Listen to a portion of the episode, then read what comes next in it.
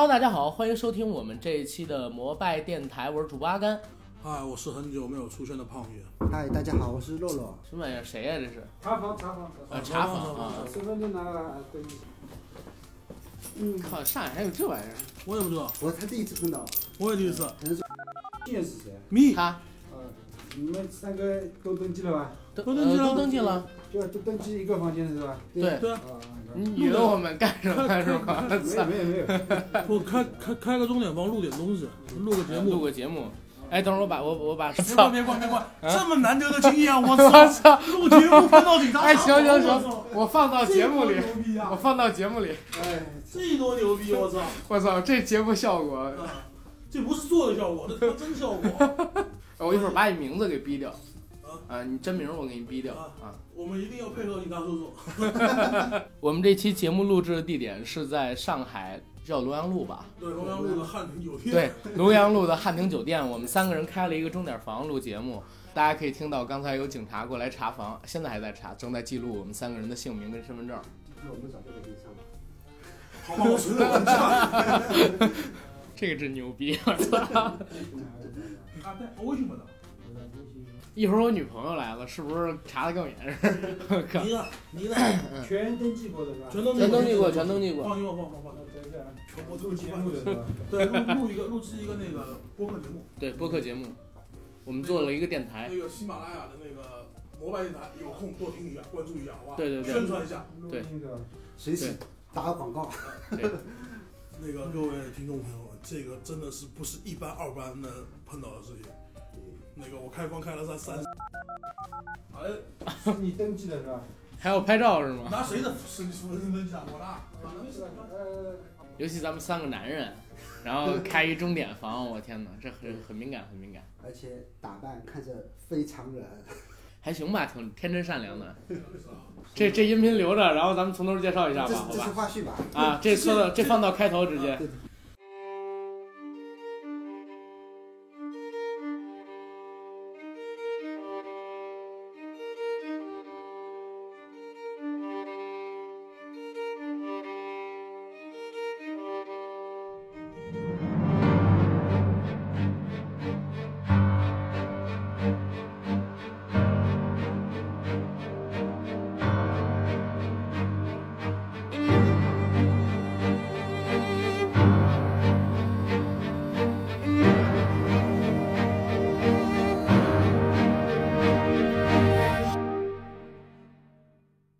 哈喽，大家好，欢迎收听我们这一期的摩拜电台，我是主播阿甘，嗨，我是很久没有出现的胖爷。嗨，大家好，我是洛洛。非常高兴又能在空中和大家见面儿。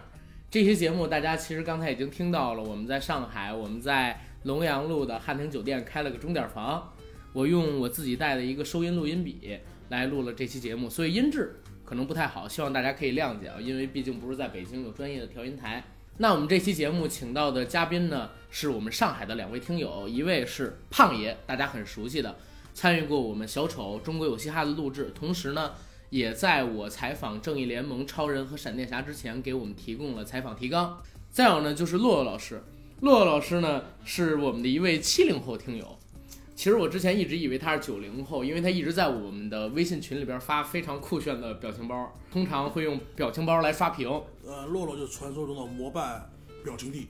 表情帝，对对对，就是之前还有小发，你们一起组成了我们的一个表情包二人组。最佳 CP，对，洛洛老师呢，我来之后我才知道，原来他是咱们上海玉雕界的一位大神级人物，曾经呢获得了三次玉雕界奥斯卡天宫奖，之前做过一套十二生肖的玉雕，对吧？对应该是拍出了一千两百万的天价，对对对，而且呢，洛洛老师是第一次参与。所有的媒体吧都算上，这是第一次参与节目录制，处女秀，对处女秀给了我们摩拜电台。听到我们这一次节目的听友们，你们有福了。我念一下洛老师的头衔，好吧，两位不介意吧？不介意不介这嗯意个我还真不介意。啊，洛老师，我不念你真名了啊，可以。啊。洛老师呢是海派玉雕协会的第一批会员，同时呢也是海派玉雕师中的大师级人物，国家一级技师。之前呢获得过三次的天宫奖，刚才我已经说过了。所以如果说啊有想来咱们上海这边儿聊一聊玉器，或者说想收藏一些玉雕作品的人，想做私人定对制对之类啊，可以联系一下洛洛老师，因为他也只接私人定制，有自己的工作室。然后我们今天的节目是关于什么类型的呢？胖爷跟我说，他一直在玩佛牌，然后玩了三年以上的时间。我这次来上海，我也发现他全身上下基本上带满了各种各样的东西。我数数你手上，一二三四五个，手上五个，脖子上边一二，还有那是三个，你身上还有佛牌两个有。五个佛对牌，，反正全身上下带了将近十个左右的挂件儿，也算是佛牌界的一个资深玩家。骆老师呢，正好也是像我刚才说的玉雕界的一个大师级人物，那就因地施宜，我们正好也借着他们两个人所专业的地方，跟大家来聊一聊佛牌儿还有玉雕。到目前为止啊，国内比较流行的这种收藏文化里边儿，或者说把玩儿的东西物件儿里边儿受欢迎的两个品种。那今天的节目呢，我做了个提纲，我们主要是分成四个话题来聊。第一个话题呢，就是胖爷和洛洛老师两位会介绍一下自己如何接触到现在他们所玩的这个行业，同时呢也会聊一聊这两个东西在目前国内的一个发展状况。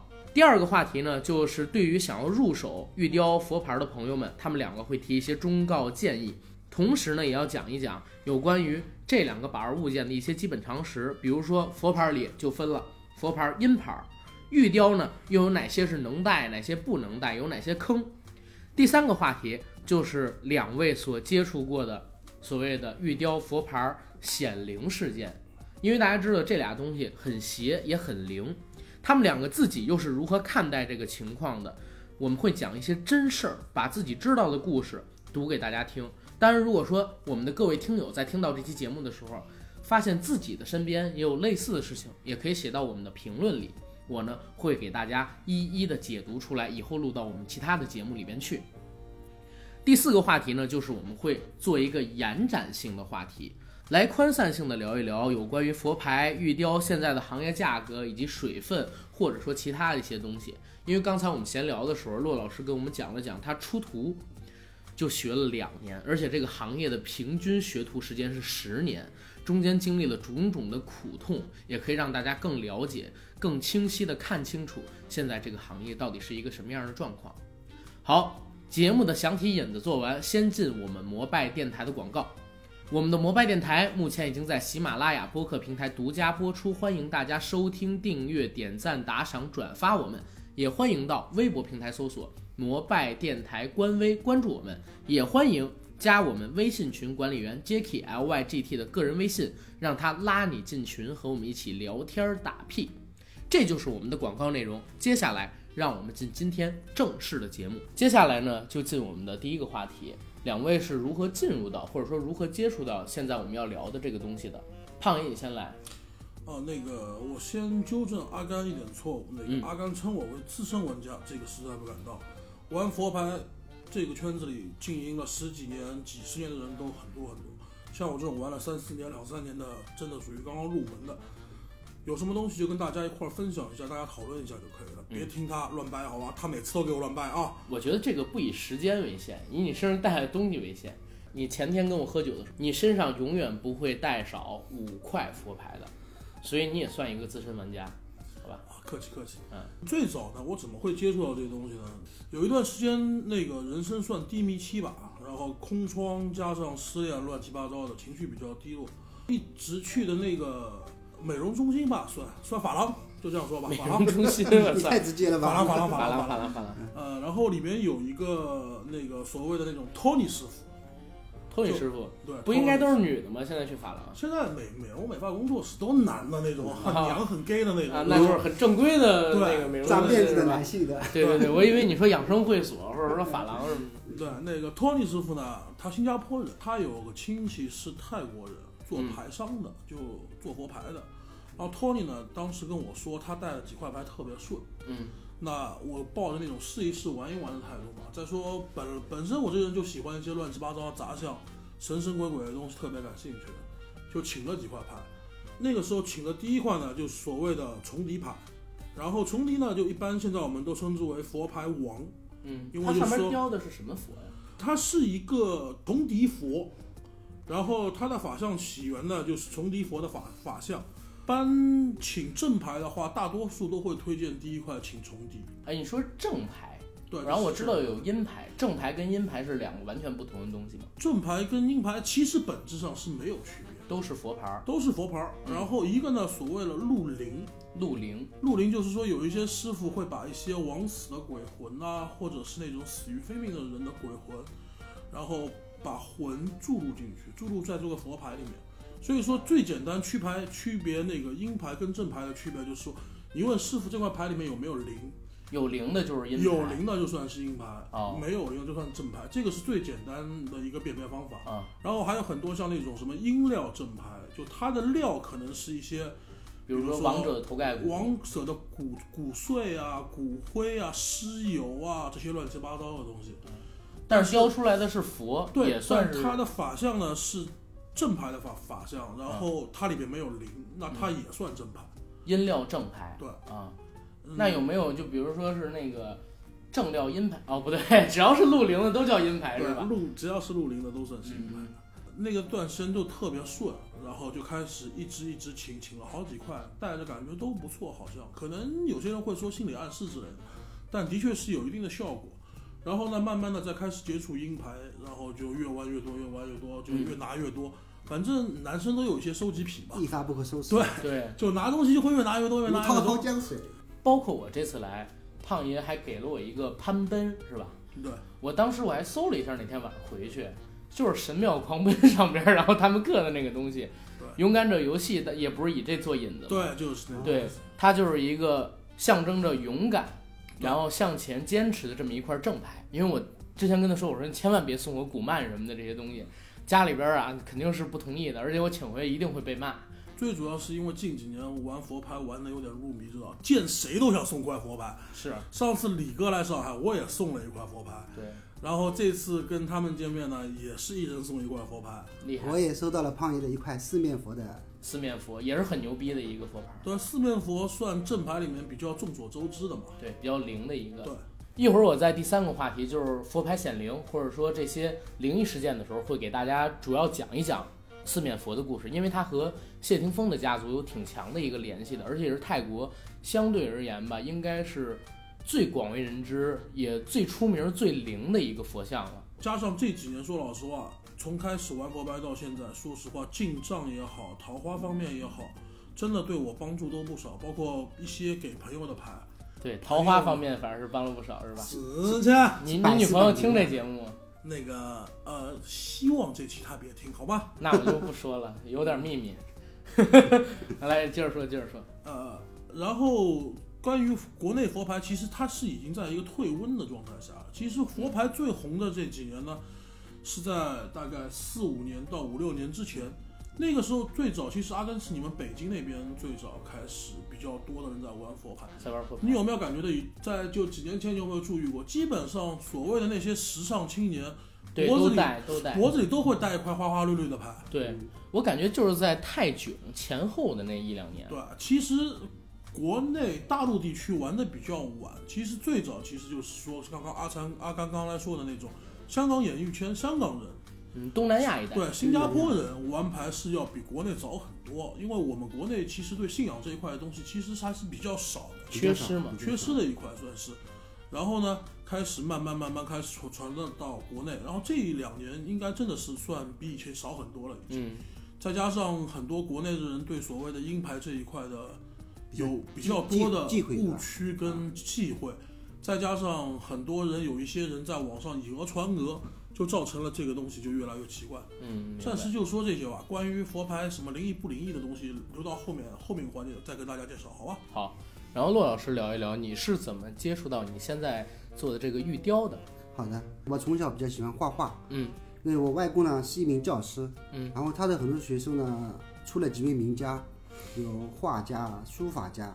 当时我们当地的那个玉雕行业的创始人，嗯，也是他的学生之一，是他就是把那个玉雕从扬州引进到我们当地，还有就是在街头画那种黑白像。嗯，阿甘，你知道什么是黑白像吗？就素描吗？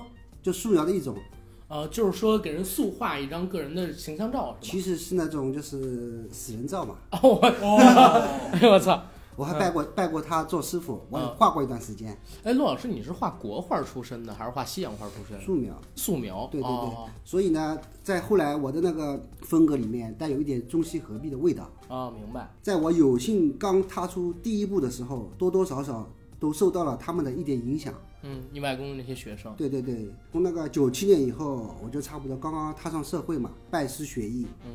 然后当时我的师傅他是以雕罗汉为主的，雕罗汉，对，但是教我做的却是动物件。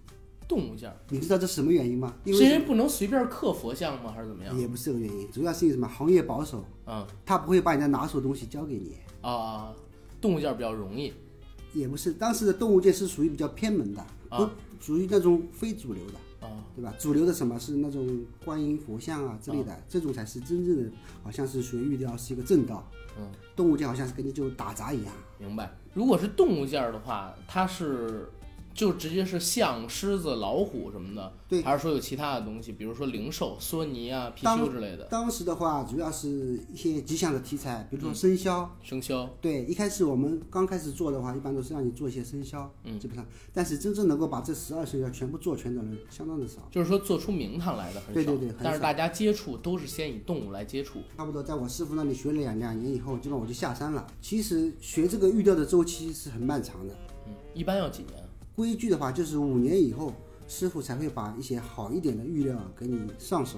嗯，好一点儿玉料给你做，之前都是用杂玉或者说不好的料，对对是吧对，相对来说比较差的玉料。对，然后十年以后才能独立创作，嗯因为整个过程是非常的煎熬。对，是不是因为这个你们做玉雕嘛，你用的原料它其实很贵，所对以对师傅不会一上手就给你很贵的这种玉料来做对对对对对啊，也是因为这个，所以一定要经过很长的时间，师傅才会放手，对让你用好的玉料来做。对对，嗯，那骆老师，我问你一个问题，就是你从入行到现在，雕过的最贵的一块原料，它的价值是多少的？原料啊，不是说你雕完之后啊，那大概也在二三十万左右。二三十万，对，就是说最好的原料你用过的一块。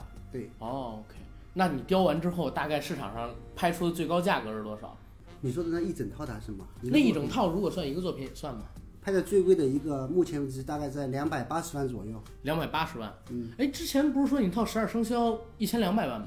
对，那是一整套的，是十二件、十二个印章组合在一起， 那哦是一明套白一套套件，然后一整套然后他说两百多万，应该是单单个的单一个呃一个单把单件件的那明种。白明白，那也非常厉害。就是说，经过你手雕的东西能翻个几十倍的价格对，。因为这个价格是市场公认的，不是我们自己去定的。明白。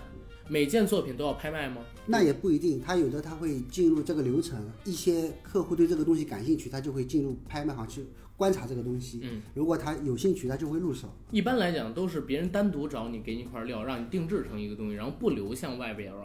大部分是这样。哦，明白。那刚才骆老师你说你拿过三次天宫奖，啊这个奖我查了一下，应该是咱们国内玉雕行业最重要的一个奖项吧，每年都评。你说你拿了三届是哪三年拿的？从我从事这个行业九年以后，嗯零六年是第一次我拿到北京天宫奖，嗯，和零七年是第二次，然后零八年呢是比较重要的一年，嗯，当时和小伙伴一起合作，完成了一整套十二枚生肖印章，而且在去年一次北京各类十二生肖作品展览中有展出。有展出，哦，也就是说你是连着拿了三届。那目前的话，在国内做玉雕的这个领域里边，也算是排名很高的吧。我不清楚这个行业啊，所以我这么说。因为目前来说，应该是天宫奖是目前全国是最权威的一个机构。嗯，所以得了三届天宫奖，在这个行业里边肯定是很受大家认可的。那陆老师，你是怎么看待目前你所从事这个玉雕行业在国内的一个发展情况呢？因为好像现在基本上我认识到啊，因为我本身做金融行业，我的客户们或者说我接触到的一些。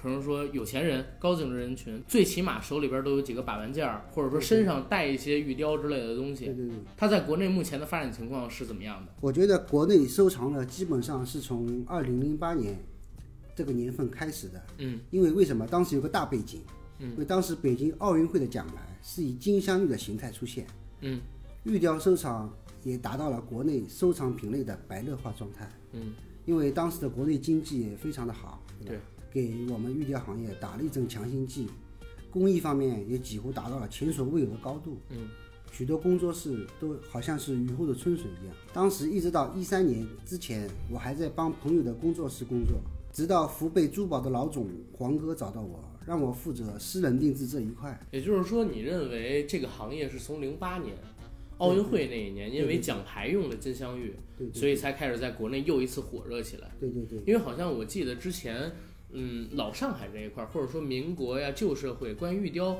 这种东西还是挺热的。对对对，嗯，但是也有可能是因为咱们国内什么破四旧啊等等的东西，因为建了新中国之后嗯对，对对对，确实是有很长的一段时间，断层。这种东西是不让弄的。特别是文革以后的，文革以后文革又不是那个很多文化都产物嘛，都被销毁掉了。被销毁掉了。对对对，那你们有没有觉得，就是古代的那些玉器雕刻，可能比现在更牛啊？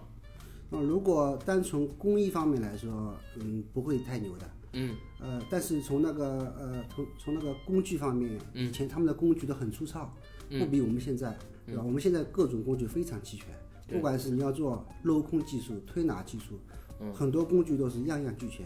像以前的话，在古代，他们都是用很那种粗劣的工具，嗯，基本上就是呃，都是木制品啊，木制品用木雕刻玉，用木做一个，就是像缝纫机那样的一个架子，嗯，然后用铁片当锯片，嗯，然后不停的放那个金刚砂，金刚砂金刚金刚砂，对，啊金刚砂就是钻石嘛。啊，对，然后不停的就是开那块玉石嘛，嗯但是这个时间是很长很长的。如果你要开一个，把一块石头把它打开的话，估计要论月论年。论月论年，也就是说，过去的这个作品可能要几十年才能做出来。嗯，对，那而是且相当漫长的。对，而且因为受到这个工具所限，对对对，它也不可能做的太细致，对对对对，对吧？所以你是觉得现在作为工艺来讲，是到了一个前所未有的高度，因为你们有各种各样的器具，对绝对然。后呃，也比当时做这个东西更容易，也能做得更精巧。对对对，有啊有能够表达更多自己的想法。明白了。好，那这是你对玉器行业的看法。回到刚才那个问题啊，零八年用了金镶玉作为咱们奥运奖牌的一个原料，之后呢，慢慢几年的时间里边儿，越来越热，越来越热这个玉器行业。你觉得目前玉器行业算是巅峰吗？在国内的话，目前的话，巅峰应该就是在零八年到一三年这个阶段，现在也已经过了巅峰了吗？现在基本上是处于冷静状态。趋于平静化，是说现在的人可能说对于买这些东西没有当时那么盲目了，是吗？比如说当时一块玉咔一出来，好多人抢，对现在大家会看料，会看工艺什么的，是吧？对对，相对来说，消费者更加的知道自己要什么。好，骆老师是这么理解的。好，那咱们现在也算是第一个话题聊完了，两位如何接触到这个所处的行业，然后是如何看待这个东西在国内的一个发展状况。咱们聊第二个话题。现在呢，佛牌儿跟玉器，我觉得现在还都挺热的。真的，我身边很多人都对这个东西感兴趣，而且他们也想弄。那如果是两位啊，作为一个玩了佛牌儿三四年的资深玩家，还有玉雕界就不用说了，这么牛逼的一个雕刻师，就是在佛牌儿还有玉器这两个东西里边儿，有哪些东西啊是朋友们不能碰的？给他们一些忠告建议，比如说初入手你带什么比较合适，然后有什么东西是你扛不起不能带的。玉雕呢也是，如果说最开始玩收藏，什么东西升值比较快，或者说哪些东西是刚刚入手的人带最合适的。如果说是不能带的东西，也给大家提一下，免得他们上炕，不是，免得他们上当。胖爷，你先来。我认为，更如果有听众朋友想玩佛牌的话，首先你要确认一点，出于什么目的去玩？因为佛牌说穿了话，很多人带佛牌是有功利性的，因为佛牌招财、招桃花、招人缘、保家保平安，对吧？嗯那你先要搞清楚你到底想要什么。比如说你要招财的，那可能我推荐你龙婆坤。龙婆坤的自身啊，这这一类的牌，它招财就很灵。龙婆坤有奇迹牌嘛，就那种戴了之后，传说中那种戴了之后，有人连中四百万彩票的那种，对吧？比如说你要招桃花，那鹰牌的一霸招桃花比较厉害，比较有名。关于现不过现在我可以说一个一点，给那些比较想请佛牌的女性听众们，有一种牌我呃希望你们避免不要请的，就所谓的商业牌。什么叫商业牌？就是说，其实佛牌它起源是泰缅战争中，然后做的一些佛龛，他们放在寺庙里或者佛塔内。什么战争？泰缅战争，泰国跟啊，缅甸，泰国跟缅甸的战早争期早期泰国跟缅甸古代不是会一直发生战争吗？啊，在泰缅战争中，最早很多寺院里面他们会把佛像做小，然后便于信徒随身携带，保佑信徒。在战场上，对，有点像那个我们西藏的那种叉叉佛，嗯，不知道有多少人了解这个叉叉佛，就是比较比较小的那种佛龛，其实说说嗯白也了是就随便带着的对随身带的那种啊，不，不能说随便带，随身带，随身带对对对对随身带着的。然后呢，其实它一般来说，你们会发觉，其实很多佛牌正牌，他们老牌那种法相其实是很简单的，没有那种花里胡哨的。而现在国内，我发觉很多女生都喜欢请一块那种什么花里胡哨的那种，看起来非常漂亮，跟毛衣链一样的佛牌，价格有的时候能够卖五六千、六七千。那个我必我劝各位女性朋友们，佛牌真的不用挑那种太花里胡哨的，价格方面其实也真的没那么高。现在佛牌里边很多有价格是虚高的，嗯，真正其实有保值价值的或者是灵验的，反而是那些老牌，看起来就跟一块破石头一样。有一个佛牌的法相，它叫陆温，看起来就是一块圆形的小石头，但它能够卖到几万甚至几十万，就是因为它真的是有灵验，有一定的收藏价值。明白，而那些，呃，你们在那种佛牌店看到那些什么后面有宝石啊，有很多很多乱七八糟的那种， 说实话真不值这个价，大家真的尽量别去请。然后想请牌的，最好找一个身边有朋友的，或者是然后自己到网上多看。我一直认为，就玩佛牌这样东西，你是多看少请，尽量去看，看个几个月甚至半年，考虑好了你想什么，你想求什么，然后或者说你的方向是什么，比如说你出于保值或者投资之类的，那好，你再去决定自己请什么样的佛牌，什么价位的佛牌，真的是多看这个行业真的水养比较深一点。好，你刚才提到一个问题，就是说佛牌儿这个东西越老的越灵，那其实它是有收藏价值的。对，越到后来的话，早期的佛牌儿会变得越贵吗？会变得越贵。嗯，就开个玩笑来说，上次李哥来上海的时候，我送了他一块无头虎，塔维萨的无头虎，嗯特别版。当时我请那块佛牌的时候是五百人民币请的，嗯，但李哥给李哥之后，李哥回北京没几天，这块牌现在涨了两百，嗯也就是说将近涨了百分之三十，三四十了吧要。嗯，这还是比较便宜的牌。那你想一下那些老牌包金壳的、镶钻壳的，嗯你光一个壳已经能够包金镶钻，嗯，那你想本身这块佛牌的价值有多少？明白。哎，那如果比如说你身上现在戴的这块牌儿一年，会越来越灵吗？呃，会，其实应该，比如说有一个法相叫药师佛，嗯你应该听说过吧？药师佛就说你要完全全心全意的相信他，他才会保佑你。哦，我明白了，就是说随着这个牌子戴在人身上越久，如果这个人供奉他供奉的诚心，会变得越来越灵，它的对价值也就越来越对，哎高。因为佛牌这个东西本身就很多玩佛牌的都知道，佛牌你不戴它是没有功效的。嗯就你一直要带着它。比如说，哪怕玩银牌的，你放包里面啊，嗯，或者放在钥匙扣上，我都看到过有人这样放，明白。而且很多师傅都是认为这都是可以的。可以戴手上吗？有一些有专门戴手上，有那种法镯、法戒，甚至比如是说戒，指，比如说你给我那个不是攀奔吗？对，我说直接弄的骆老师给我那串儿上了可以啊。啊，就直接戴手上了。你也可以直接把它挂脖子上、戴手上，只要戴在腰以上的部位。正牌一般都是佩戴在腰以上的，戴脚腕儿是不行的，是吧？对。对。然后鹰牌呢，一般都是戴在腰以下，比如说腰上面挂在腰上面啊。哦，就是说真正的古曼什么的得戴腰下，对，不能戴脖子上。但天但古曼这个东西很奇怪，它还有天童古曼，因为古曼有分正牌跟阴牌的。嗯有的天童古曼，比如说我最近请了一尊那个爱凯一期的那个立小立尊，它就可以戴脖子上。嗯，所以说这个不是完全分的。所以说各位请牌的时候呢，最好能够问清问一下楚师傅，嗯这块牌是他怎么供奉，然后怎么佩戴，戴什么部位比较好一点。希望你们大家记住，能够跟牌商或者有的朋友直接去泰国就跟师傅请，嗯，那你们就问一下，问清他具体怎么佩戴跟供奉。如果是牌牌商，就跟牌商打听清楚。这个我还想问呢，去泰国遍地都是卖这个的，哪些地方是你不能买的？哪些地方是你能去的？我说实话，我还真没有直接去泰国请过牌，但是所有的牌圈的人都知道，佛牌一条街，大家千万别去，那里的佛牌论斤卖啊。那是旅游区嘛，对对，算一个流程的，很多导游都会带你们去。然后呢，一般都会请师傅。如果说你们有请地陪的话，有现在因为生活水平都高了嘛，很多对去泰国都自己请地陪，自己请请导游、请翻译。那你们问一下当地的那个地陪或者当地本地人，嗯，他们信的什么，然后问一下他们哪个师傅好。那问一下，跟他们说，比如说我要招财的，那让他们比如说给你推荐一个师傅，那可能会好一点。那或者是说，你就就直接在国内，在网站上面或者朋友圈，现在万能的朋友圈吧，大神多的要死，嗯你可以去问一下他们的意见，嗯，然后你可以自己去找一个师傅，然后去请一下牌。但是还是那句话，请牌请回来，你就好好供奉，好好佩戴，嗯，抱着一颗敬畏的心去。我明白我一直认为，因为我玩佛牌最最最早也是为了玩鹰牌，最早就是为了有一个东西赚钱，敬畏，然后哦 赚赚钱。我把你想 low 了，把你想 low 了，好吧，好吧。嗯所以说呢，大家这个是千万注意，那个佛牌街那条千万不要去，尽量能够从师傅手上请牌。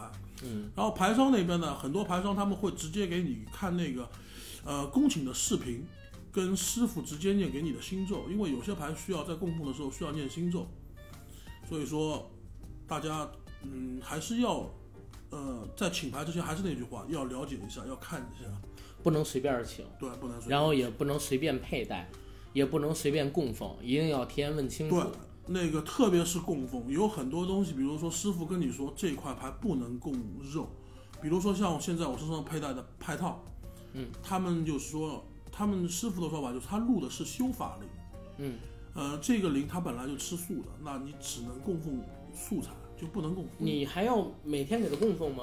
呃，一般的话佛牌差不多都是十都是一一一个礼拜或者两个礼拜供奉一次。不是，怎么给他供奉？就是你把它摆起来，然后前面放一团什么东西对，比如说，呃，家里边供祖先，大家应该应该都供过吧，就嗯类似这样。嗯，比如说，呃，佛牌，你带的是佛牌的话，就把它拿下来，放在一个干净的地方，或者呃佛龛上面，然后供奉，点香敬酒。比如说古曼还需要放玩具，因为古曼是小孩儿嘛，谁都知道啊古曼小孩儿，古曼需要放玩玩具。有些女大龄的话需要放香水啊、化妆品之类的。明白了。就是说你一定要供奉清楚，然后千万不要迷信那些网上说所谓的那种供肉、供酒、还供滴血血那哎种。对对，说实话，你既然相信了这种东西，那就好好去供，千万不要为了求那些什么速度啊、显灵啊这种去胡乱。我们不说那个到底有没有反噬，有没有那种所谓迷信的东西吧，嗯，你们拿刀划手滴血，他妈疼啊呐、好哦好，这是攀岩这一块儿，然后我来问洛洛老师，你如果想要给入手玉雕的朋友们提一些忠告建议，呃，你会提什么呢？哪些是可以在初入手的时候可以考虑的？哪些是你扛不起的？尽量说等你玩了一段时间，或者说有那么大的能力之后，你再去玩的。还有就是给他们一些忠告建议吧，好，可以。首先呢，你不能有捡漏的心态，捡漏儿，对，嗯现实是无漏可捡，嗯便宜无好货，自古有名言，嗯，几百几千，跟你说是羊脂白玉，嗯你相信吗？哎，现在的好的玉料啊，就是基本上雕完的东西，你们觉得就是一般说能拿得出手，或者说真正的有收藏价值的，最起码得多少钱起啊？至少是一万一万几吧，就得五位数。对对，对吧就得五就得五位数，那五位数就一定能买到好的吗？那也不一定。嗯首先，你多多少少总要有一点关于玉器之类的知识，嗯对吧？这是基础。还有一个就是地摊上摆放的一些东西啊，说什么年代的古玉啊，然后他弄点泥巴上去做 做旧，啊，一问二百五，嗯是啊，然后忽悠你说是什么木出土的古文物啊，那基本都是没戏的。特别是那种站在地铁口啊、闹市区， 哎呦，建筑工人打扮的，拿把铁锹站在那儿，脚边放一个泥不溜秋的物件儿，对吧？那都是演员。我问您一问题，这个正好问到我想聊的了。啊你知道北京有一地儿叫潘家园儿，对啊，潘家园儿跟十里河附近有好多的，呃，这不是地域歧视啊，啊，有好多的这个新疆人，然后他们每个人手里边都拿着一大堆的串子、珠子，然后就在当地，那个那就个是给人那卖个那个东西不单北京有，全国各地都有，不是上海也多。北京集中的地方哦就在那块儿，那哦块儿东西特别多其实我也有朋友在那里摆摊，啊，是吗？对，但是那儿真有好东西吗？我觉得真不一定。就看你的眼光啊。眼光，对啊，那那种就是我们说的这个新疆就是少数民族的朋友们， 然后站在街边儿，然后或者摆着摊儿拿着几十个玉的那种东西但，是呢，我认为呢，如果你不懂这个东西，但是感兴趣呢，还是多观望，嗯多观望为主。嗯，不要轻易出对手。对对对，但是便宜的东西也尽量不要去出手。如果你上要买的话，就当是交学费吧，这个嗯，对吧？因为啥？你花了钱，感觉这个东西是假的，嗯然后你就心疼了，你就长对记性了，对对吧？这就是对学费。对，包括我，我也交过学费，嗯， 交过不少。交过不少。还有那种就是大商场、旅嗯游区，刚才胖爷也说到，嗯、你那个佛牌，你们泰国那边也是属于旅游区，对吧？对，那种地方呢也是尽量少吃药，对吧？基本都是一卡车一卡车量产的东西，就是我们这个行业，这儿我插一嘴啊，嗯，陆老师，你们这个行业是有说你们这样的私人定制，对对对，然后可能一块玉花几个月，甚至说以年论时间，然后像雕我出这来的一块东儿西。啊，还有就是说，你刚才那种一卡车一卡车的东西，就是机雕。对对，这个机雕的东西，它是完全没有收藏价值的，是吗？也有，但是它属于一种就是比较大众化的东西，我嗯不追求个性，嗯我只求有一个东西，有一个东这西，呢也是无可非议，对嗯，吧？对千金难买我喜欢嘛。对，千金难买心头好。对，还有就是商场里的那种抽奖，嗯。大概啊你碰到过没有？对，那个东西就算了，抽奖怎么可能有好东西？ 抽奖绝对是有黑他幕就是的。给你抽个特等奖啊，然后说给你打一折啊，那种东西也也不要去碰。对嗯，还有一个就是刚才阿甘提到，就是基调的那一种啊，我觉得这种啊是外行啊是比较难分辨的。嗯，机雕呗。对对对，它机雕跟手工的，呃，就是从你们内行人的眼光来看啊，有什么样的区别？啊就是说它是用模子刻出的，还是说不细致，然后如何如何的呢？两个物件如何区分呢？首先，如果从我们专业的角度来说啊，嗯，首先你要仔细观察那跟脚，你知道什么叫跟脚吗？不知道什么叫跟就脚。是像我们做那个玉器的时候啊，就是有工具的，就是金刚砂来做一个工具。手工的东西多多少少它都会带一点工具走过的痕迹，哦，就跟写书法那个提笔顿韵对那种感觉。是吧手工的反而有痕迹吗？对呀、对啊，基调因为因为机器它光滑嘛。因为手不管怎么说，你不像机器那样，对吧？它总会有微小的抖动，啊、对吧？但是这种抖动，你跟呃学过二十年的抖动，跟你没学过的抖动是不一样的，这种感觉。可是我抖是一个心电图，对对，你抖是一个蚯蚓爬，对吧？反正就反正就这个意思。总的来说就是手工雕的，一般都是线条起伏错落，嗯，苍劲有力，比较流畅。机雕雕完什么样？基调的一般是线条啊，你只要看那个大体啊，它的线条是比较呆板的，毫无生气，没有灵性。对，它也没有那种扎眼工具走过的那种痕迹。这个就是那个电子化产品跟你那个手工业的相比较的，就是马上就不分高下了嘛，嗯对吧？那机雕也不会用好玉吧？那倒也不一定，不一定。不一定。那比如说你们这种的，你们手雕完了能翻很多倍价格，对但是机雕的话，这个模子落出来的就是这么一个东西，相它对来说，如果从资深玩家来说，他肯定是不喜欢这个东西的，嗯对吧？因为它是量产的，嗯对吧？我我有这个东西，然后人家也有，然后你去宴会宾客，对方走走过来一个跟你带的一模一样的东西，就跟撞衫一样尴尬。对，物以稀为贵嘛。对对对，特别是像我们这边牌片，胖姐知道什么是牌片吗？就那种方的那种平安无字啊，牌，对对，那种牌那哦种牌，对对对对对，就是玉牌那玉牌种啊玉，牌牌片。对我这个我以为你说拍 片， 嗯因为我就这个上海口音还是蛮重不 的。不要不不要以为我们三个人在三个男生在房间里就拍片好吗？你人刚才那警察不就这么以为吗？ 要不然怎么可能过来？陆老师接着说，因为我我自己目前做的东西是不可能被电子化的，也可以这么讲，因为目前我自己创作是立体把件，嗯，立体把件基本都会带有大量的镂空、推拿作业，嗯，因材施教，对吧？这种目前电子化还做不到，电子化做不了镂空做不了镂空技术，哦，推拿是什么东西？推拿就是推造型嘛，哦，凹凸起伏，就像这种生浮雕。明白了，是那种机器现在也做不了。罗马化的那种，那种还做不了。然后我基本上完成一个物件，为了保持它一个孤品的性质，我基本上设计呃完成以后一个设计图我就撕掉了，尽量不重复，也不让它流传，嗯，基本上是这样的。明白，就是说每一个工艺品在你做完了之后，你就要把设计图撕掉，让它成为一个真正的孤品，对对对，连别人模仿的这个设计图都不会流出那去。个那个阿甘，你知道我前段时间问骆老师订一块料，嗯你知道骆老师说多久才能给我交货，你知道吗？多久？半年到一年，半年到一年，啊、然后你又在炫富是吧？ 讨我知道你，我厌， 知道你订的这块料是六位数，讨厌。我替你炫了这个富。好，然后陆老师还有吗？就是比如说刚才你提了一些建议，比如说不能什么旅游街啊、抽奖什么的回避，而且真的是一分价钱一分货，不要贪图便宜买一些乱七八糟的东西，让真正的行家看到是很丢人的。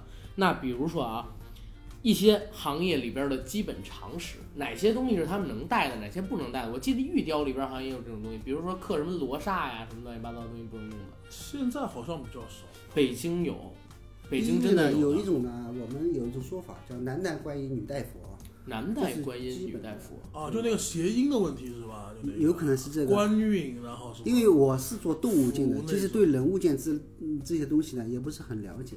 主做动物件对，主做啊动物件，因为你看北京这一块儿，我不知道你了解不了解。呃，上那个骆老师不是说天工奖在北京啊吗？其实北京也有不少好的玉雕师傅。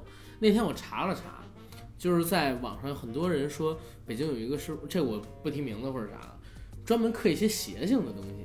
啊，比对，如我知道那个，就就我听说过那个师傅，什么刻那个什骷髅么之类吗？哭那个，对刻那个什么。呃，一念成佛，一念成魔，就那啊个，对对对就那个半面佛、半面骷对髅的对那个，对，而且还啊很有名儿，也是卖的很贵的价钱。对对那个，然后还刻罗刹呀，像对他手上戴这什么黑白无常有也对有对对，有我知道这个，我听说过这个师傅。说这个人刻的东西，有的很招财，有的很邪门的，啊，然后不刚能我随便碰讲，这就相当于就是我们玉雕界的非主流。非主流。对啊，因为为什么？因为像我们的这个，基本上如果主流还是要以传统的东西为对，这个为好嗯基础像，，这个好像也就近几年因出为来。毕竟为什么它延年到现在也就八千年历史了，你玉雕，对你不可能把这些东西全部抛掉。哇，这么这么长的历史，对玉雕是不是只有中国做的最好，对，目前为止是基本上也就亚洲人喜欢嘛。亚洲人喜啊欢？对对，因为好像玉这个东西本身也就是在中国这一块儿，对对对，对老外来说，就一块石头嘛。对，哎，但是他刚才说的那个零八年金镶玉，我也去查了，好像就是因为这个东西，老外对玉文化也开始慢慢的接触，而且现在有好多老外喜欢这个东西对先其实阿甘你知道吧？我现在引申一个话题啊，啊，其实你知道在苏州有一些老有一些老外从事这个行业，老外从事这个对，哦做玉雕吗？还做是去玉买？做玉刀做做玉玉雕，啊做玉雕、做他也做河雕的也有。对哦，他也是呃像我们一样就是从事这个行业，但是他们做做出来的东西就是带有一些欧美风范，哦，比如说吸血鬼啊，哦，对，那应该蛮酷，应该是我喜欢的类型。哎呦我天哪！但是我觉得玉器这个东西，老外不能从根儿上了解玉的对对文化，因为玉在中国是文化。因为这对个因为这个底蕴的确是太深厚。对，你说八千年嘛，老外哪怕他是学得再好，对这个东西再感兴趣，对于这个精气神儿三个字，他能不能理解得清楚，这是有待商榷的。对，某个子曾经说过嘛，就那个君子玉不离身嘛，君子玉不离身嗯都。是这些话都已经从很久以前都某子说的了嘛，都已经是。嗯，对，因为基本上就是将玉把它柔性化，你看见没有？跟你玩那几百几千的东西不一样。哎，我告这你不是我说那佛牌儿，这一开口这就两百八十万，是吧？我告 诉你，我告诉你，佛牌还真那种五位数、六位数的牌嗯真多啊，十几万的牌很多啊。任哦那何你为什么送李哥那个东西才五百呢？你为什么不送一五十万的呢？那个，我跟李哥第一次见面送五百的礼物，应该不算丢人了 吧？好，没事儿没事儿，咱们来接下一话题。那个，我插一句啊，我送阿甘的更便宜啊。好，没事儿，咱们接下一话题。那刚才陆老师跟胖爷其实也讲了一些东西，我觉得挺受用的啊。我之前都不知道玉文化在中国八千年这么个东西啊，我只知道中国人玩玉很厉害。因为整个玉文化是八千嗯年，和田玉文化基本上三千八百年。好，然后第二个话题咱们也算是聊完了，咱们进第三个话题啊，就是佛牌玉雕这种东西。我记得显灵啊，还有什么反噬的事儿挺多的，尤其是反噬，大家传的更多，显灵的事儿好像传的挺少。我这儿讲两个真事儿，然后一会儿两位来弄，我抛砖引玉一下啊。第一个事儿讲一个显灵的事儿，我有一个姐姐姓张，这姐姐呢比我大大概七八岁吧，在我们行业里边儿挺出名的。她有一个客户非常非常的有钱，在北京，而且她是一个。呃，不知道能不能讲，他家里边有一些政治背景，然后他本身从商。之前呢，我那个姐姐去他那儿发现这哥们儿在家里供奉了一个盒子，这盒子里边是什么？是一个佛骨舍利，佛骨舍利。但实际上他说就是块玉，但是什么玉呢？跟一个手指一样的玉，是玉舍利玉化了嘛？我不知道这个东西我不懂。这个佛牌里面有很多佛牌都嗯是号称有什么佛骨跟舍利的，对，但是你先听我讲这个这个事儿牛在哪儿？那个佛骨舍利在那儿供着，我姐姐就很好奇嘛，问这是什么？然后郑商跟她说了，说哎这东西是一个佛的指骨，然后怎么怎么玉化我不知道，反正是跟玉一模一样洁白的那种东西，她还拍了张照，说让我这姐姐摸了一下。摸了的时候，她觉得就浑身有，我不知道是心理作用还是怎么样，她觉得反而是浑身有电流。她那个朋友或者说客户跟他说，以前有一个很灵的事儿，他们家有一个小孩儿，然后当时是病了，看病看了大概得有四五天看不好，请人来弄，说是小孩儿招邪祟了，把这个这个佛指骨给穿成了串儿，让他挂着，挂了大概是一礼拜，然后病自然而然就好了。之后呢，给这个玉要还要还愿还是怎么样？我不我不清楚那个说法是什么，让这个小孩儿就是给这个玉磕头，每天跪，然后磕三个头，磕了大概一礼拜。给这个玉前边呢放了一个供奉的东西，结果过了大概有一礼拜的时间，这个供奉的东西就没有了。说，哎，供奉就完成了，让小孩儿就回去了。这是一个真事儿啊，就是我那个姐姐当时亲口告诉我的，这是一个算是显灵的事儿。我再讲一个比较邪性的事儿，邪性的事儿就不讲咱们自己身边的例子了，我讲一个在娱乐圈里边非常有名的事儿，大家也可以去搜。刚才胖爷提到了四面佛，四面佛本身呢，就是在泰国吧，非常灵验的一个佛，基本上每一个游客去泰国都会有这个路线的，让你去那儿拜。灵在哪儿呢？只要你在四面佛前许愿，不能说百分百会应验，但是基本上会让你变得顺遂很多。四面佛它不是佛，它是佛教里边算是一个小乘佛教。当时胖爷跟我说小乘佛教，回去搜了一下，它是佛教里边算是罗汉吗？还是使者呢一类型的东西？它是走在人间的，归佛管。他接受酒色供奉，接受酒色供奉，你可以给他喝酒，也可以就是说在他面前跳舞。一般还愿四面佛还愿就是在他面前去跳舞，所以你能看见很多人到他面前去跳舞，在那个佛像面前。娱乐圈里最有名的例子谁呢？谢霆锋家族，从他母亲狄波拉开始就供奉四面佛，而且大家如果去查，能查到谢霆锋一家人很多年年年都去拜这个四面佛的。他母亲狄波拉最开始是获得了香港小姐，我忘了还是亚洲小姐的一个冠军，但是一直都是半红不火的一个状态。他就去了泰国，第一次拜四面佛，拜的时候就是许愿让自己可以红起来，结果后来真红了，真红了，很多人都说这是四面佛的应验。他呢就跑到四面佛面前去还愿，这个在当地也是很大新闻，大家如果去查还可以查。查为什么要让大家知道这事儿呢？因为它很有意思，这是一罗生门。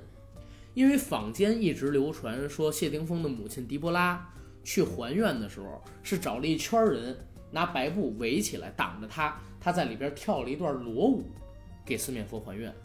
但是他自己后来呢，一直说挡起来，然后他自己跳了一个民间舞蹈，或者说以少数民族的舞蹈去还愿。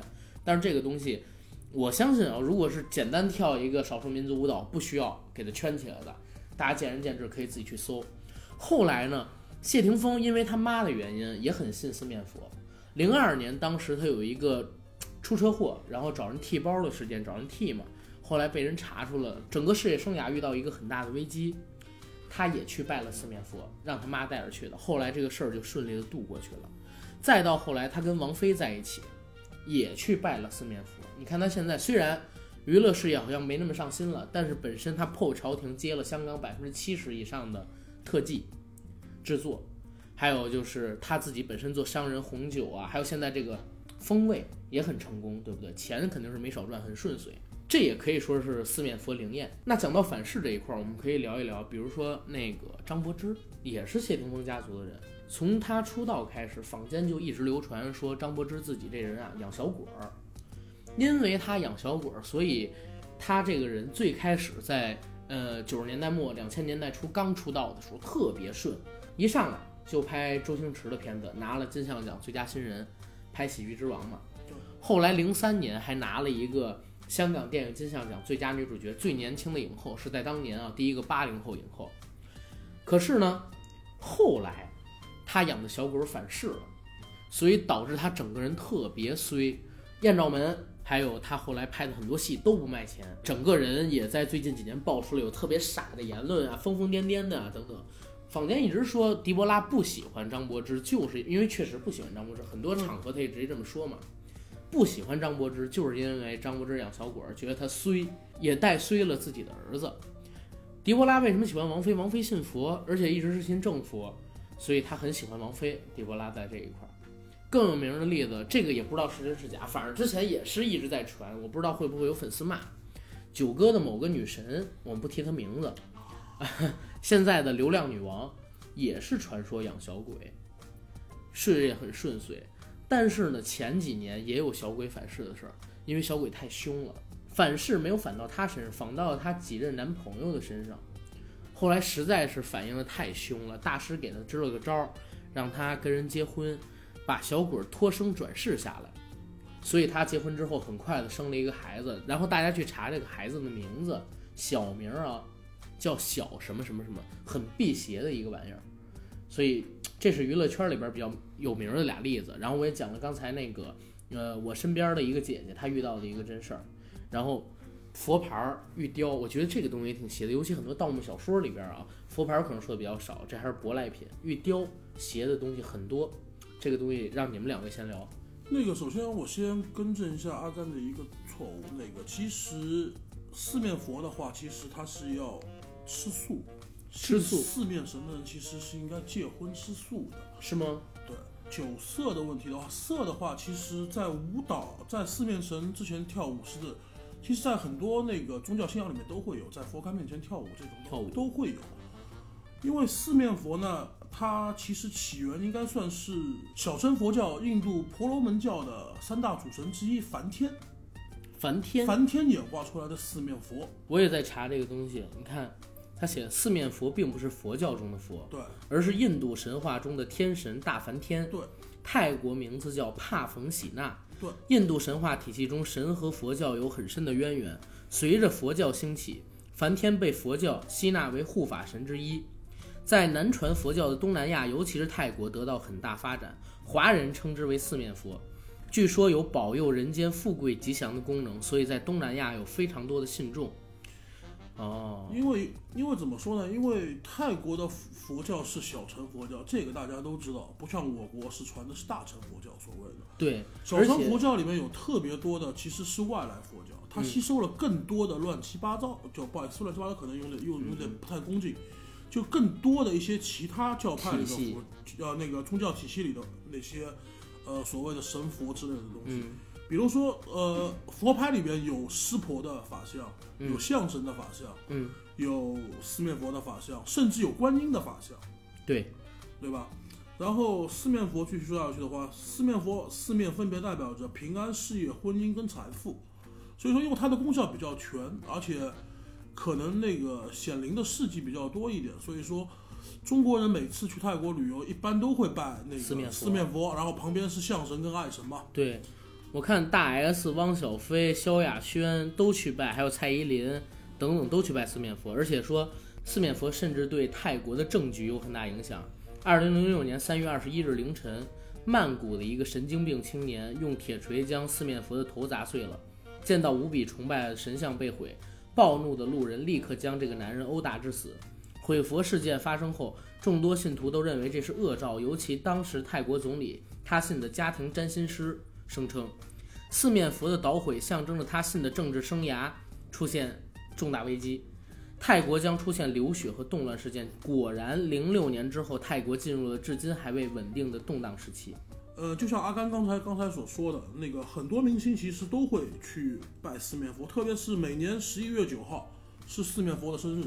嗯，然后很多明星，包括他刚才讲的狄波拉啊、洪金宝啊、杜汶泽啊都去，这些明星，这天基本上都会去。嗯，然后以前国内大家很出名的，比如说正大集团的御用风水师白龙史胡锦熙，白龙使白龙王的师然傅后，对，然后他的徒弟白龙王，现在包括白龙王的女儿黄龙王，嗯，这些在港台的那个演艺圈里面，其实很多人在信奉这个。近两年的话，包括大陆的明星，嗯，我甚至你们甚至可以找到那个呃张金兰、六小龄童、啊张老师，甚至都有带佛牌的照片在网哎上。那当然了，他特别喜欢这个东西。对，所以说，嗯，演艺圈关于这种的话就实在太多了，就实在是说不清楚。对那你身边有没有这种显灵或者说反噬的事儿？你讲俩真事儿给我们听听。显灵反噬吧，我说一件我那个我自己亲身经历的事情。嗯玩佛牌的知道有一种东西叫钱母，嗯然后呢，就刚才我说到那个白龙使，就白龙皇的师傅吴景熙，他的钱母上刻的是他那个天官赐福的印，嗯盖的是。然后我当时请了一张六印的天官赐福的钱母，放进钱包第一天，刚才我给咱们看那个阿甘跟陆老师看照片的，我第一天收账就已经是小五位数了。嗯明白。你说灵不灵？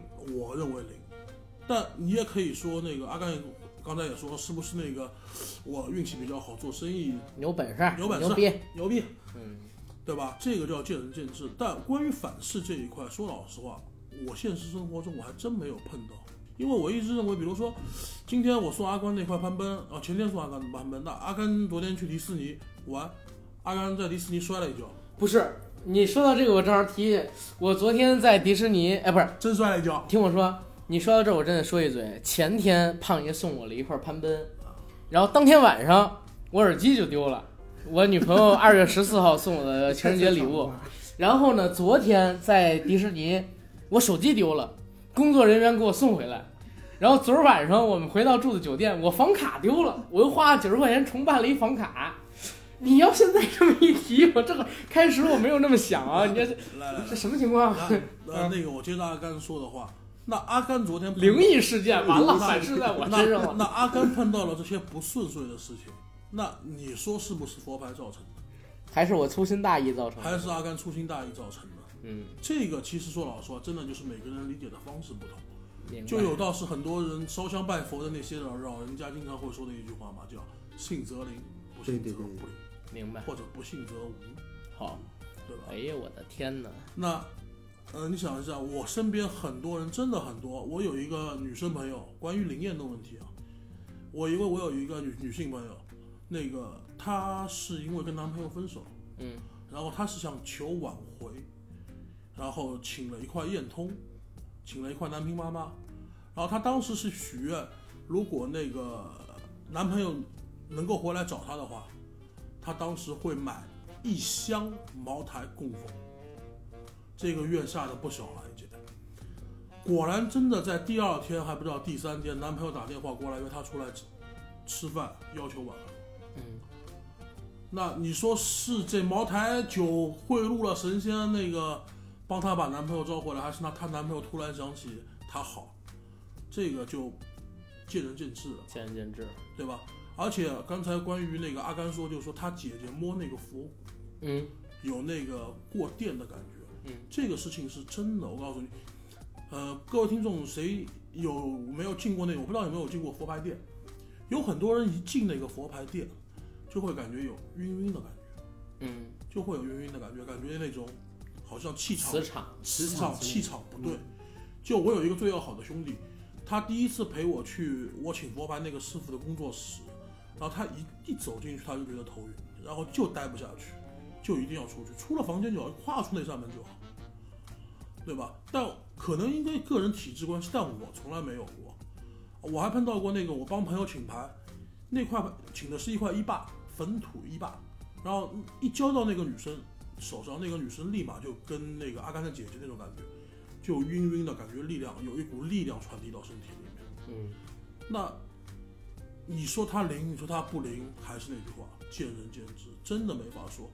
但是我劝各位，有一个信奉的东西，有一个信仰，毕竟是好事情。对对对，你哪怕就当就把它当收藏或者当一个爱好去玩，就像我另外一个朋朋友，他家真的钱不少，算富二代了吧，算标准富二代。嗯，他经常会在群群里面免费结缘，就送那种两三千块的牌，就送你们，对吧？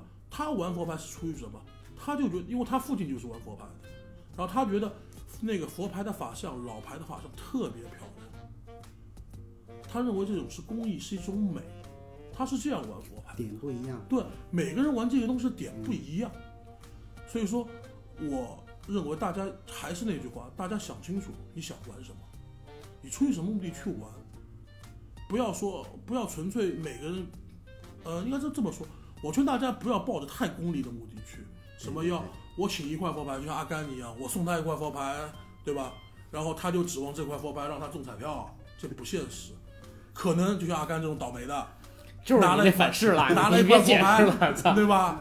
就丢手机。那这样的，要是如果昨天我不给你我我这样说，你认为有没有道理啊？如果昨天你前天你没有拿到我的佛牌，瞬间有一小美女加我微信，然后晚上让我背着我不女不朋不友不睡不着不不的，不不不，就这样说。那天前天你拿了我那块佛牌，嗯你要是没拿，对不对？嗯昨天可能你的手机就掉了，没有工作人员还你了呢，你别这么说，我耳机对吧就掉 了，没对不对？有没有这个可能？有有有有有，对吧？有所以说就是这种东西别太玩什么东西，别太抱着功利性的目的，因为什么呢？嗯有种叫冥冥之中自有自有安排天意嘛。对，对，随便什么事情，还是那句话，你玩像骆老师这种玉文化的也好像我玩佛牌，我更早玩手把剑，嗯玩那个橄榄核核雕，嗯，干了盒儿，对吧？那其实大家真的别抱着太大的功利目的。你想一下，前几年死在文玩上投资大家死了多少，对，对明白？对吧？对嗯对，一天一个价格，一天一个价格。金刚菩提十几万一串，跌到现在一两百一串，对对对，对吧？大家真的别抱别抱太大功利目的，就是你玩就是你喜欢，自己你喜玩欢嗯佛牌，你玩玉，就是我喜欢，对那我就玩。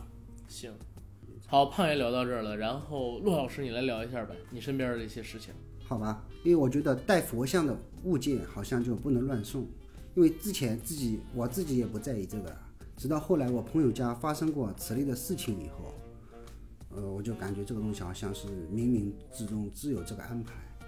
朋友家里的老人啊，喜欢摆一些佛像之类的物件。后来呢，有一阵子这个老人身体不太不太舒服，看病吃药，后来也没怎么见好转。反正你供应这个神仙啊，如果你供的不好啊，或者压不住啊，会惹点是非。嗯所以他后来就把家里的佛像都请走了。过段时间感觉还是那样，后来就找了一个懂这个的一个风水师吧，大概是，嗯，掐指算了一下，说啊，你们家里还藏着一个小人。家里藏着个小人，对，反正那个算命师这么说，说了一句话就走了嘛。嗯。所以全家反正有点紧张嘛，嗯然后就翻箱倒柜又找了一遍，然后在一个小抽屉里啊啊，后来就翻出来一个被遗忘在角落里的一个小佛挂件。啊，发现了一个小佛的挂件儿，对，可能是家里人带了以后啊，然后后来就不带了，可能就遗忘在角落里。嗯，后来怎么解决的这个事儿呢？后来就可能请了就是一些呃过来法师过来法做师啊事什么，反正做点法事啊什么东西，啊，那这小佛最后怎么处理了呢？应该是反正是送走了吧？送走了，对对，送呃，放到别的地方供养去了或者送人了。对对，或者送人之类的。也就是说，他们家里边发生的种种的事情，这可能不是迷信啊，就是这么猜测。发家里边发生的种种的事情，有可能是跟这个小佛被遗忘在这个地方有关系对对对，啊。那这是你身边遇到的一个事情。那这个玉，我记得都说挺灵的，说呃君子玉不离身，然后有玉逢星化无吉，故不去身。无故不去身。嗯，所以这个玉本身的话，它是给人带来吉祥跟对对好运的一种东西，是吧？对，身边没有什么其他的反噬的例子是没有。反噬的基本没有。除非你乱带带错了，像像我刚才说这罗刹、黑白无常啊什么的这种东 西，嗯，我操，这个这个、这个东西应该跟胖爷聊一聊，他手上戴什么黑白无常，啊胖戴这爷些东西。比较喜欢这类的东西。那我问骆老师你一个问题啊，就是貔貅真的招财吗？貔貅我感觉是的确挺招财的。招财，对啊，因为从我这里买过貔貅的一些玩家，嗯，基本上后来都是腰财万贯，招财万贯。而且都是顺风顺水的对我这儿也分享一个东西，因为一五年之前我做销售嘛，啊。当时我希望自己的那个业绩可以好一点儿，我就去嗯雍和宫嗯，请了一对儿貔貅，说是请，其实很便宜，才几百块钱，是一对儿铜的貔你是貅，开光了吗？它开光了，在雍和宫开的光。啊，呃，那个貔貅呢，我请回来之后，因为它是铜制的，我就隔三差五，只要手里有五毛钱的钢镚儿，因为也是铜的啊嘛，我就给它供奉，然后摆在它前边儿的一盒子里边儿，攒了得有两三百枚，确实是请了那个之后运气非常的好。后来我不干销售了，我把这个呃貔貅给了我一哥哥，他呢摆在他的电脑桌前，他是一七年的二月份、三月份我把这貔貅给他的，整个一七年他变得非常非常的顺，然后而且一七年啊，他也确实赚了很多的钱，基本上呃比之前吧，我没给他之前的一六年，他同一个职位多赚了一倍都要多。他整个管的部门儿在这一年里业绩也变得非常的好，所以我一直挺相信貔貅是招财这么一个东对西的。对对对哪怕是心理暗示，我觉得也会有点效果。对对，所以咱们这边的听友们啊，如果是想把玩点东西，或者说是想进点东西，你又不懂，我觉得貔貅是一个挺好的入门的东西。对的确是这样的，嗯，因为貔貅不是说龙生九子吗？对对它是以金银财宝为食。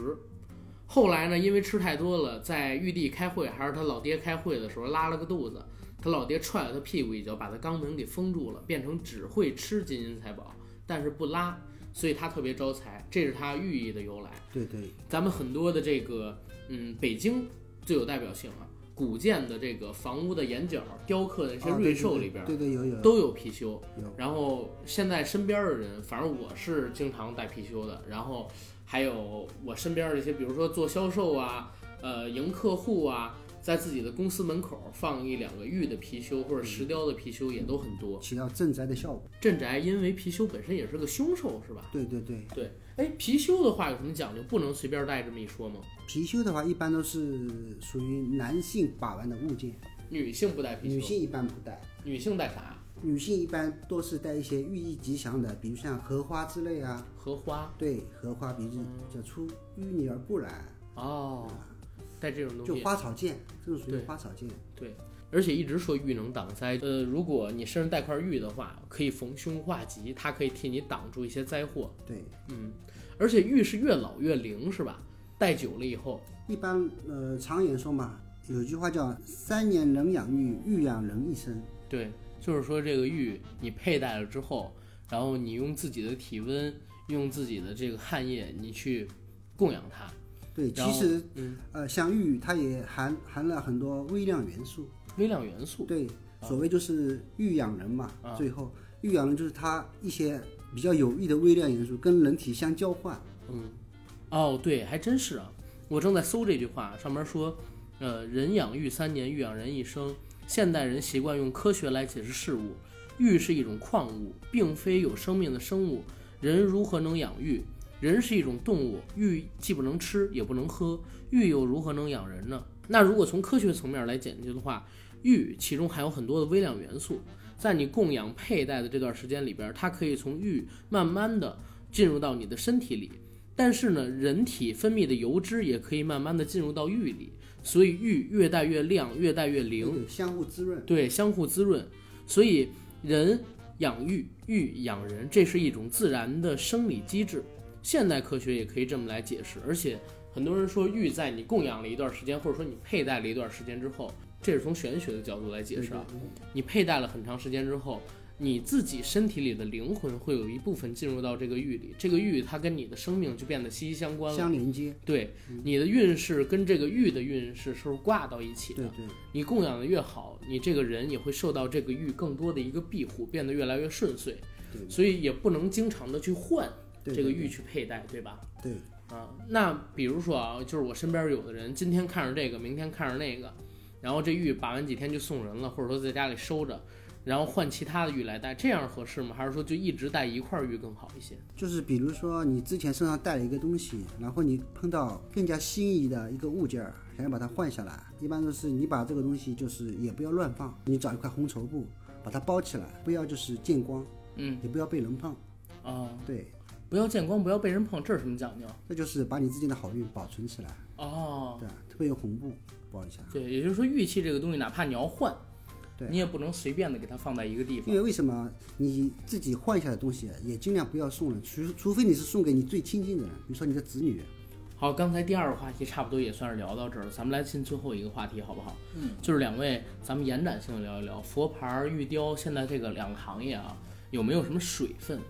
或者咱们平时的老百姓或者咱们的听友们，如果想入手的话，去哪儿买比较合适？这个还真的很难说。你去泰国宫颈的话呢，的确是比国内要便宜一些，但你要想一下，你还要去除路费、机票、食宿这些的话，其实跟国内的价格差不多。嗯，但但是你去泰国的话，也很容易买到真货嘛。你刚才不也讲嘛，泰国旅游区这些东西，对泰国，比如说你去一些那寺庙里面去，比如说，呃，做一些功德，捐捐赠一点钱，比如说就跟国内嘛，功德簿上捐点钱那种。嗯。寺里面的和尚有的时候就会送你一块佛牌，那些佛牌其实它本身不值钱，就一个保佑的意思，就跟国内差不多嘛。嗯，但真正请的话，国内的话，我建议大家是去网上或者平时哎朋友网上对，因为淘宝店不不不，淘淘，你还真别说，至少很多良心牌商他们请的至少是这牌是真的，首先，嗯，真的公请过来的是老牌是好牌，可能价格会贵一些，但你要想一下，他们也是那个除了旅服旅费啊、机票、地陪、食宿，他们也是花了成本下去的，赚些钱有意识的，但有些黑心牌商他们就。拿一些那种说，就刚才我说的佛牌街上的那些牌，花里胡哨的牌回来，可能他们那边就一百株、两百株，甚至几十株，几回来十块卖人民币泰铢比人民币现在1比5一比五嘛，啊，那差不多一百泰铢的话就二十块钱。对呀他能拿二十二十三十的东西回来卖你三千五千，那就扯淡了。这个国内真的有人这么卖，嗯，所以说国内牌的水分真的是蛮高的。我建议大家就是多看，找一些朋友聊聊天，然后看朋友是不是会给你推荐一些那个比较良心点的牌商。啊，有想入的跟胖爷聊一聊。呃，也可以，至少反正说实话，我还真保证不会赚你们钱，否则阿甘会弄死我的。啊， 是是，你本身也不也不做这个嘛。呃，但我可以给你给你们，我是说我可以给你介绍一些比较良心的牌商，啊，明白。因为比如说像我一些请我在他们那边请的一些代请的牌商啊或者什么，至少我敢保证给你们的牌是真的，嗯，价格这方面真的不好说，因为国内这个佛佛牌是没有一个合理价格的。嗯，那看他们自己愿不愿意聊呗。对，就看就你自己去跟牌商自己聊，然后看一下你经济能力承受得起承受不起。我建议呢，一般正牌入门级的话，请一千元以内的，一千元以内的，就五百到一千左右 那正好是咱们听友就能刚承受对，的。就刚刚开始玩 的那种入门级的牌的话，就差不多请这个价格就可以了。然后骆老师，骆老师这一块儿可就不是哦，他一那千块，元以内的对，价格他了那块是真的，没有，便宜的也有。啊。但是你要自己做的话，肯定这价格我觉因得为没戏。有的工作室呢，像个性化的东西啊，是不可能便宜的。那个骆大生，我给你五千，你给我掉一个吧。 哎，骆老师举手，哎没，这别拜你呢。对他，他他的意思就就让我放过他，知道吗？不要浪。因为呢，我还是从零八年那段时期开始谈，好吗？嗯。因为在零八年以后啊，玉雕物件价格啊水涨船高啊，这是大家都知道的，对吧？嗯一度被称之为“疯狂的石头”，到近几年逐渐趋于平稳，相对来说啊，但你说以次充好的情况，不管在哪个行业都有，就看你自己的眼光如何。但是现在的玉器行业面临的环境是什么？面粉越来越贵，面粉越来越贵，对，面粉就是原材 料，哦，原原材材料料原材料哦，面粉越来越贵，也就导致你们这些工艺品的价格提高对了啊越来越多。居高不上。每年大概多少有涨幅啊？大概在百分之二到三十。哦，就是原料上，原料上，这还是就是保守的，嗯。保守的。啊，而且我听说好像说什么现在国家在限制开采这对一块，对对对好像好像导致对价格去还年还在狂升。去年的话，国家基本就介入了，一个呢，它是破坏那个环境，嗯，对吧？近年来就是无节制的开采啊，资源越来越少，越来越稀缺。我感觉啊，在我的有生之年，估计是能看到资源枯竭的那一天。玉玉这一块儿如果有机会的话，我们几哥几个到新疆那边去看一下，他挖成什么样子了。我听朋友说，他那边都把几千年以前的木乃伊都挖出来了。啊，就哇跟塞就跟他们说山西底下都挖空掉挖对煤对啊，那种感觉吧，应对该啊是。反正那边还是破坏的的确很厉害，那就是沙说漠玉化这种东西是越来越少，越来越少。其实是有很强的一个收藏价值。对对对，但是你这代人就能看到资源枯竭的现象，这么恐怖吗？就是我感觉，因为为什么每年我都觉得压力很大？什么压力大？你感觉好像这卖这个东西很贵，嗯，我是感觉成本啊，我感觉一年比一年我受不了。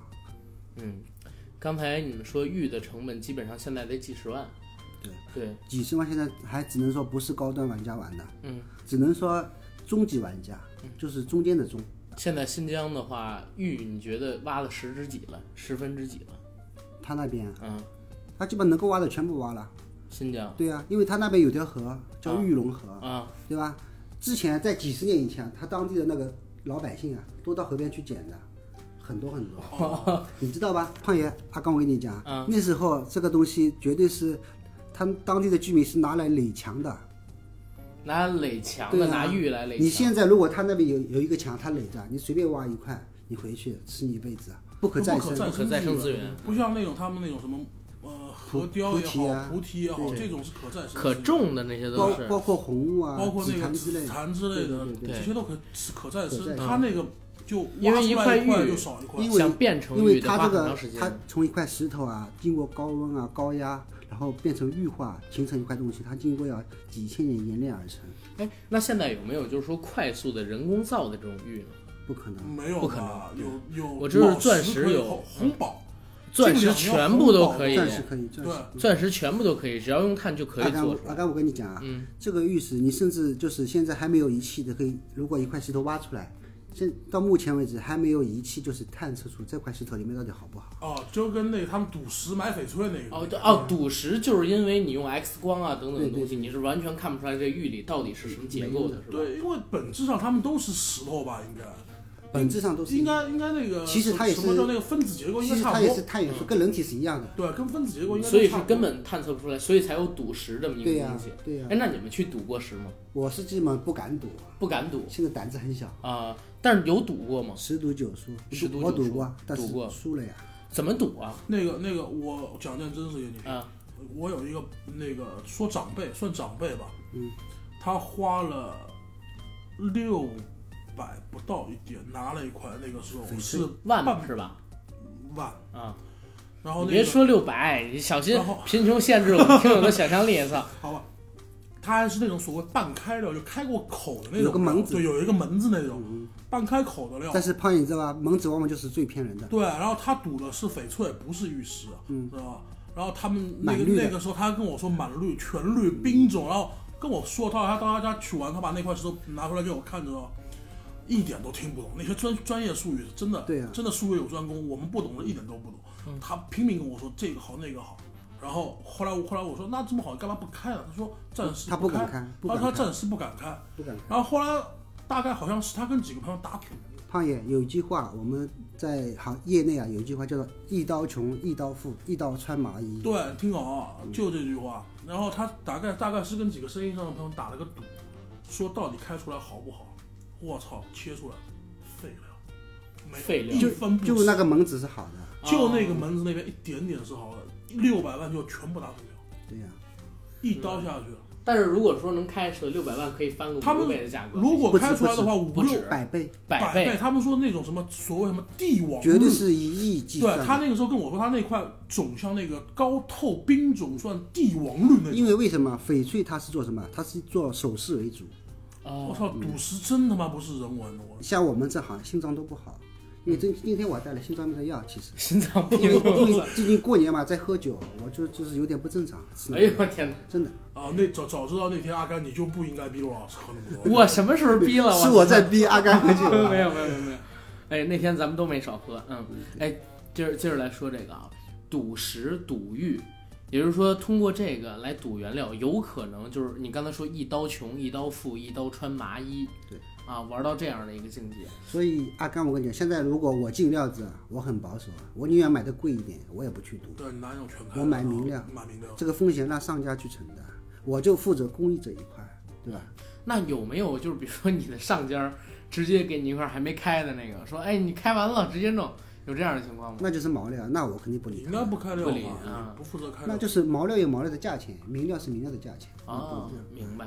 那好，那其实咱们今天也可以聊到这儿了啊。我不能白让陆老师来，给陆老师打个广告吧。陆老师有没有网店什么的？我给你打个广告。网店我还不做，因啊为我基本上也不是以量产取胜嘛，基啊本上因为我产那量你工作室什么的怎么弄？给你打给你打个广告。工作室啊，我现在工作室名叫平步青云，平步青云还是京云？金云金云是金是我的那个妹夫啊，他跟我也是啊同行，我们是家族那个、啊做这个的，因为我是平是我名字里取一个字，然后金是从我那个妹夫的取取一个字。明白。其实平步青云是一个好的那个芋头。玉啊啊，它好玉它其实也是像我们也是一个把件的一个名字啊一个名字，对吧？有因为有这个题材叫平步青云，就是一个靴子上啊，就是一朵祥云，然后再几只蝙蝠嘛，哦啊，就是明白步了步高升的意思嘛，明平白嗯步青云，对吧？啊，那你那叫平步青云对对，然后我把那个青字拿掉了嘛，就把我妹夫那个字放进去了嘛，啊，OK，那直接百度搜这四个字儿就能搜到你店能收到我的工作室。啊，那 OK，大家想知道陆嗯老师叫什么呢？想知道陆老师干过什么，有什么样的作品的，对直接自在己网上搜自自己去去百度吧，那个对千万别搜胖爷，搜胖爷搜到的是王胖子啊。然后然然后呢，我现在呢跟那个呃福贝珠宝珠福贝珠宝，对福贝珠宝有哪哪哦有个合福作，啊？哦，福气的哪福个气的福贝贝就是草字头单人旁，就是那个草字头，一个单人旁，一个立，一个口。我就是跟他这一块有合作嘛。对，我上次那个真真真是啊，我上次跟我妈去西安旅游，那边产蓝田玉，拿了块料，我个人认为东西还不错，就拿嗯了，然后给骆骆老师看一眼，骆老师当时是自己说的，让他自己雕的话，这块料身价翻一倍。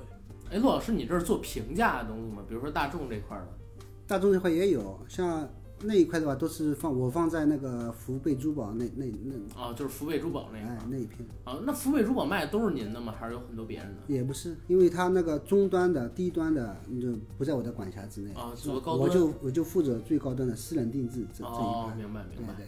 行，反正福贝珠宝啊，然后老师的工作室叫平步惊云啊，嗯大家有想搜就搜一下。啊、如果各位网友啊，还有就是我们的听友啊，我们群里的各位听众，只要是到我们店里来，肯报定摩拜是，电台的名儿啊，对报对摩拜电台的名儿啊，能便宜是吧？对对对，这是肯定的。好好，那这期节目到这儿了，咱们不是马上要到十五了吗？这期节目上是十五之前嘛，咱们仨人一人说句话，祝福一下听友二零一八年吧，好吧？那我先来，祝愿咱们摩拜电台听友可以在二零一八年日子红红火火，狗年大走狗屎运，也在即将到来的元宵佳节可以合家团聚，大吃汤圆。我们以后呢会有更多的其他城市的听友朋友们参与到我们节目录制里边来。只要是大家擅长的方面，能跟我们对到一起，做有意思的节目给到大家。然后两位来祝福一下吧，胖爷先来。阿甘说相声出身的，他能说一大段一大段，那个我不会说啊，我就简简单单几个字，大家新年快乐或者晚年快乐。晚年快乐。那个正月十五不算晚年了吗？对对对对，那个大家发财多赚钱，平平安安顺顺利利，好吧？好。然后骆老师，好像宁为玉碎，不为瓦全，好像不怎么好呀。 这这这这不哎是，这还真不是好话， 祝愿大家二零一八年宁为玉碎。我不操为瓦全。这个真不是好话。呃，好，祝各位听友家庭幸福美满，狗年大吉。好，好，